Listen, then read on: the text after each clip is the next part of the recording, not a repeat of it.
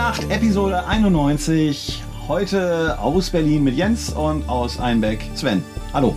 Hallo. Ja, nach anfänglichen technischen Schwierigkeiten, diverse neue Rechner werden benutzt und neue Versionen des Betriebssystems. Da muss man manchmal einiges einrichten, können wir jetzt auch aufnehmen. Jens hat vor allem jetzt genau wie ich auch einen M1-Rechner. Mhm. Und seiner hat auch, glaube ich, noch mehr Leistung als meine beiden, die gleichzeitig laufen müssen, weil es sonst nicht funktioniert hier. Ich äh, vergesse immer, wie viel Kerne und so der hier eigentlich hat. Aber ich glaube, zehn Kerne, acht Leistung und zwei Effizienz steht im Systembericht. Ja, ich habe noch immer nicht so äh, direkt mal im Vergleich äh, ob man das jetzt wirklich merkt, dass das so viel schneller ist. Aber ich habe mir einige Spiele mal äh, runtergeladen war ich ganz erstaunt, dass solche Open Source Software oft schon angepasst ist, wobei irgendwelche kommerzielle Software oft noch nicht für den neuen Prozessor angepasst ist. Ja, ja. Zum Beispiel Skype, das läuft gar nicht sonst. Also ich hatte erstmal versucht, so ungefähr zwei Wochen ohne Rosetta 2 auszukommen, aber dann war es irgendwie doch zu viel, was da noch nicht direkt den ARM-Prozessor unterstützt. Erstaunlich. Also ich habe so äh, mal meine ganzen Programme bin ich durchgegangen und habe dann geguckt, äh, ob es da neue Versionen gibt. Und zum Beispiel hier dieses äh, GZ Doom, das gibt's schon. Jedenfalls gibt es da diese ganzen Engines als Open Source und die kann man dann mit den Originaldaten irgendwie füttern. Zum Beispiel bei Doom. Und dann kann man natürlich irgendwie alle Einstellungen auf maximal drehen und dann läuft es irgendwie trotzdem schnell. Also das ist schon ganz äh, erstaunlich irgendwie. Ich glaube, Blender ist auch schon an dem 1 angepasst, ne? Aber Cheetah noch nicht. Ich habe dieses Cheetah 3D, mit dem ich manchmal was versuche zu rendern. Ich bin mhm. nicht besonders gut, was 3D angeht. Meine Ergebnisse sind sehr. Ja, ich kämpfe mal damit, die Texturen äh, in die richtige Skalierung und die, auf die richtige Position in der Form zu bekommen. Das ist so mhm. eins, eins meiner Hauptprobleme. Und das zweite hat was mit äh, Dreiecks-Subdivision zu tun. Das äh, hat auch mal bei mir, da kriege ich manchmal die Kurve nicht so richtig. Dann drehe ich an der einen Seite und dann passt es wieder an der anderen Seite nicht. Also, mhm. naja, ich bin halt nicht so der 3D-Modeler. Ich male halt dann lieber 2D. Procreate äh, auf dem iPad, das war schon mein Ding. Jo. Ja, so zum Malen habe ich jetzt hier irgendwie gar nichts mehr. Ich weiß gar nicht, ob mein Wacom-Tablett überhaupt noch unterstützt wird. Ich glaube, da gab es auch schon keine neuen Treiber mehr dafür. Da war ja mal so ein äh, Programm Art Rage dabei, wo man auch so ein bisschen Farben mischen konnte und wie so Leinwandeffekte, wo sich dann verschiedene Materialien verbinden und sowas. Ja, Art Rage. Aber das, da komme ich irgendwie auch immer nicht dazu, das mal zum, auszuprobieren. Art Rage habe ich vor vielen, vielen Jahren auch mal gerne benutzt. Ich hatte ja auch so ein Wacom Synth, nee, wie hießen die? die mit dem eingebauten Bildschirm, ein Wacom Tablet mit eingebautem Bildschirm. Mhm. Und das ist prima für Art Rage. Das ging ganz schön und flüssig. Aber also äh, Procreate ist besser als Art Rage, muss ich einfach mal sagen. Und mhm. dann ist es bei mir auch so, ich kann mit der Maus ähm, ganz gut zeichnen. Mit einem Grafiktablet, ähm, das äh, kein Bildschirm hat, eigentlich nicht so richtig toll. Mhm. Ähm, naja, und klar, auf dem iPad ist noch ein besser, aber mein iPad habe ich jetzt äh, abgegeben. Ich habe kein iPad mehr. Der hat jetzt mein Vater. Und, ähm, aber ich habe auch festgestellt, äh, ich bin mit einem Bleistift auf Papier noch besser als mit einem äh, Dings. Und äh, es ist relativ schnell gemacht, dass man ein Foto von einer Zeichnung auf Papier sich in den Rechner holt. Hm. Gerade, ne, also mit, mit AirDrop geht das am schnellsten. Da habe ich immer das ruckzuck und dann male ich halt auf Papier, schmeiße es in den Rechner und bearbeite es da weiter. Das hm. geht eigentlich. Ja, stimmt, das ist eigentlich auch ja. eine gute Methode. Habe ich sogar schon mal mit irgendwelchen Schriften gemacht, dass ich die einfach mit dem iPhone aus irgendeinem Buch abfotografiert habe und dann irgendwelche Buchstaben, um irgendwelche Buchstaben nachzuzeichnen oder sowas. Mhm. Das ist erstaunlich, ja. wie gut das wird.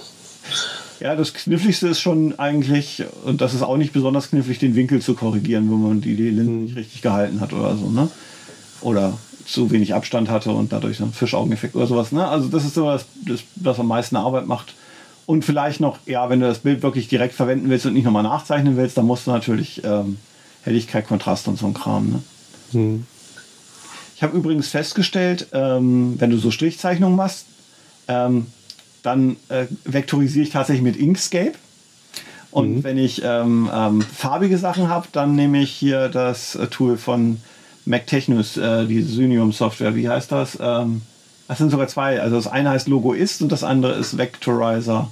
Das ist eigentlich das gleiche Programm, bloß das eine kann nur vektorisieren und das andere kann auch noch zeichnen. Mhm. Das äh, vektorisiert dann in Farbe. Ja, genau. Macht das relativ gut.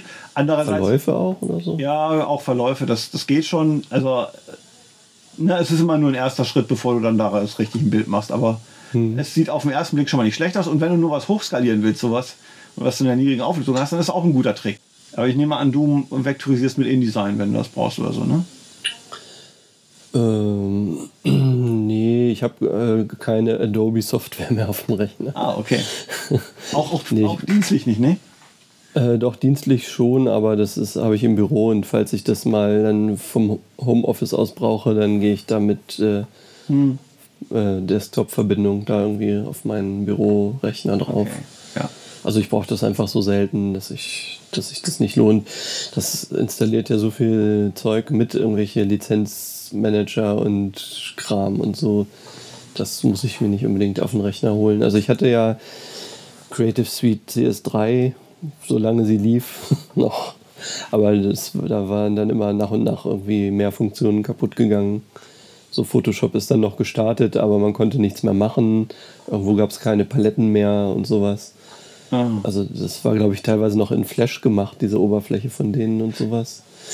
Okay. so nach und nach okay, ist das. ist auch wirklich lange her, ne? Also das hm. ist so. Äh Nee, das war 2007, glaube ich. Das war nämlich die erste Version, die damals für Intel Macs angepasst war. Deswegen hatte ich mir die dann gekauft. 2007, ja doch, dann ist hm. es so alt wie das iPhone, ja, okay. Hm. Also dafür hat es echt dann doch gehalten, aber da ich das irgendwie zu wenig brauche, so für meinen täglichen Kram. Hm. Bin ich dann mal auf jetzt auf diese Affinity-Sachen umgestiegen, mehr oder weniger. Ja. Wobei, ja, benutze ich auch eher selten. Ja. Wenn man irgendwas skripten kann, irgendwelche Bilder, dann mache ich das mal mit Drawbot. Das ist ja auch ganz witzig so. Da mache ich irgendwie mir meine Schriftmusterbilder für meine Website oder sowas.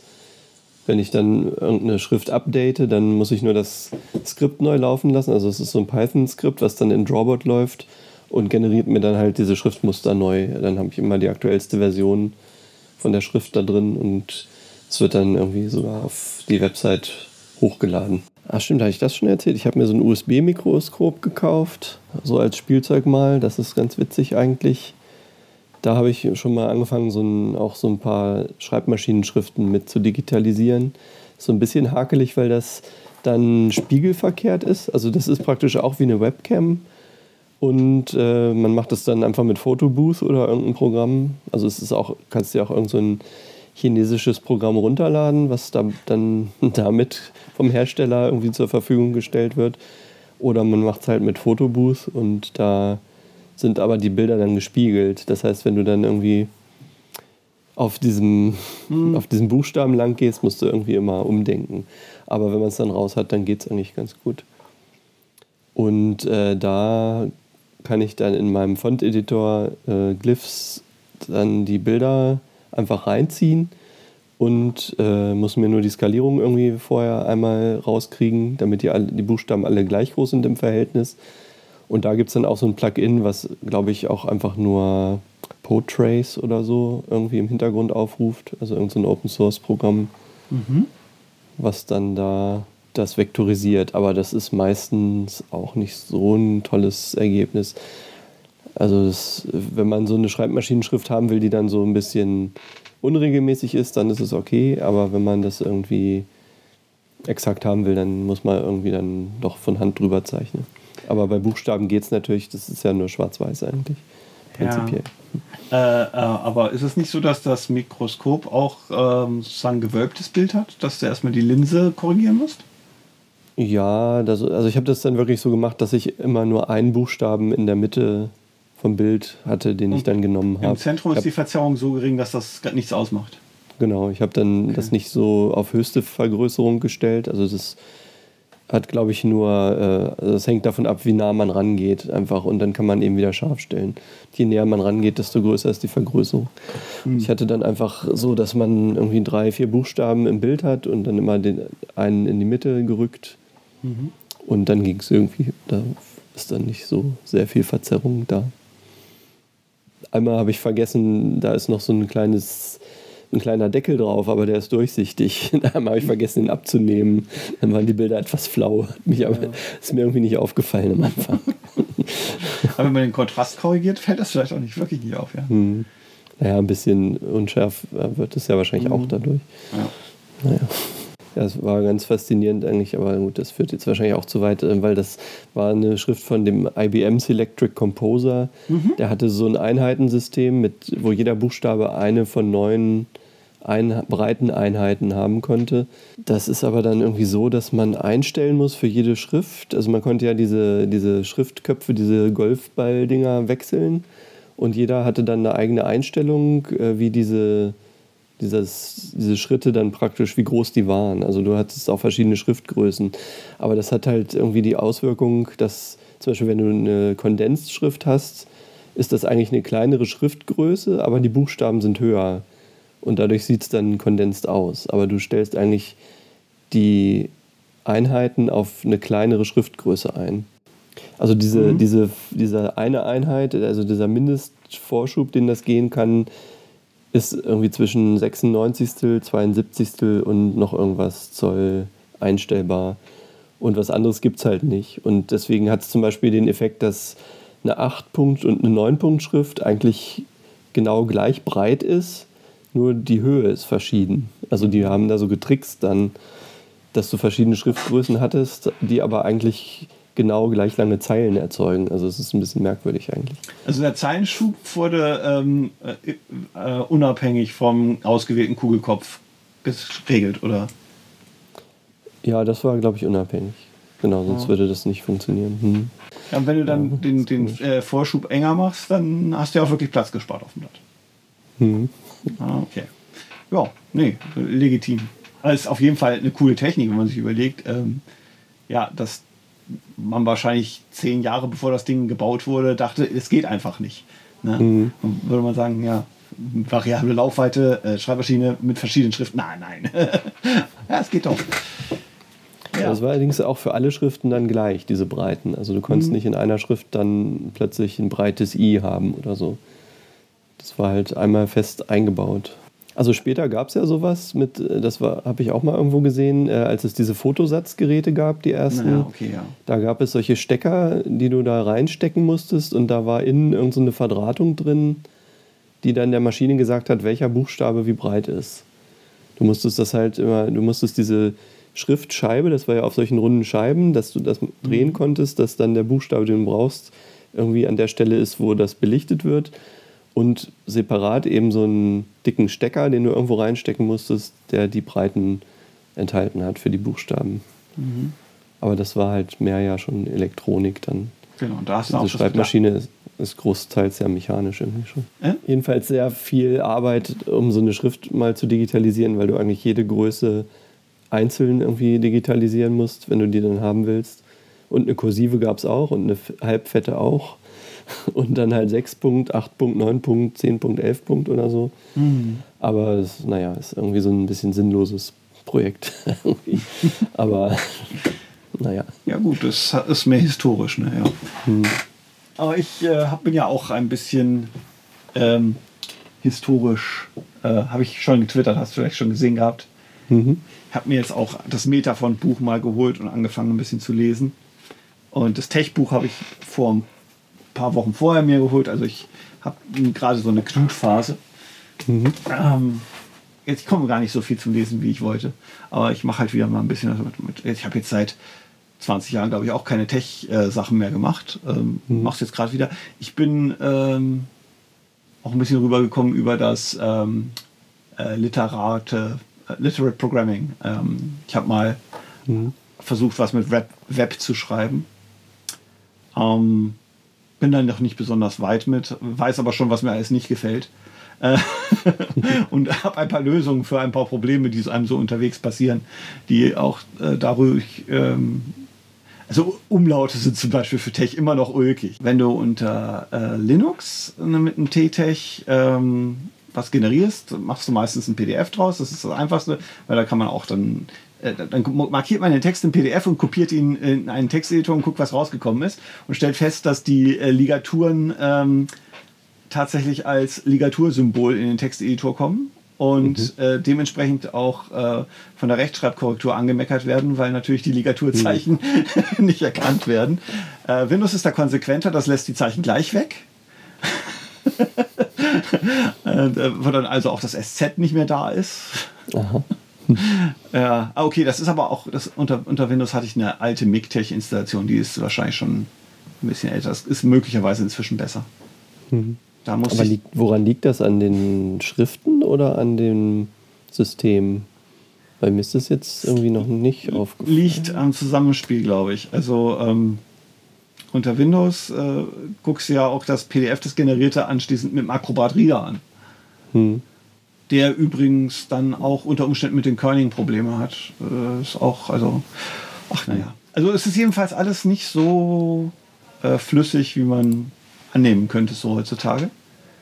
Äh, auch, auch die Installation bei Linux ist lustiger, als man denkt. Also ich habe auch drei Installationsschritte gebraucht, um Tech zum Laufen zu kriegen. Was ich auch, mhm. Eigentlich hätte das jetzt beim ersten Mal klappen müssen.